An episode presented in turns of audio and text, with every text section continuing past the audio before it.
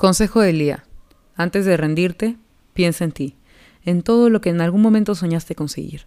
Date cuenta de lo que eres capaz y que lo puedes lograr, por más que tus metas o objetivos personales se vean enormes frente a tus ojos.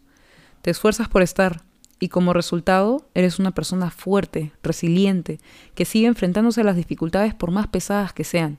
Si hoy estás aquí, es porque eres valioso.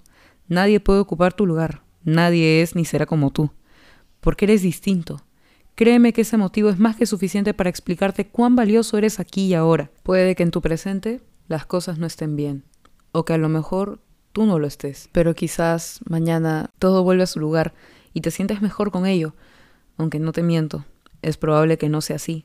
Lo dañado tiene que sanar, y eso toma tiempo. Hace unas semanas escuché una frase que dice, lo que no hay, no hace falta. Pero créeme, si tú no estás, harás falta, porque eres tú, y nada más por eso. Por si no te lo habían dicho antes, gracias por estar aquí y seguir luchándola. No es fácil mantenerte fuerte frente a situaciones que te debilitan. Antes de rendirte, piensa en ti. Si hoy sigues aquí a pesar de las dificultades que enfrentas, es porque te lo mereces. Hace tiempo que te esfuerzas por construir algo mejor para ti y para los que te rodean. No hay nada más lindo que ser tú, auténtico, valioso y resiliente. Desahuévate. Antes de rendirte, piensa en ti.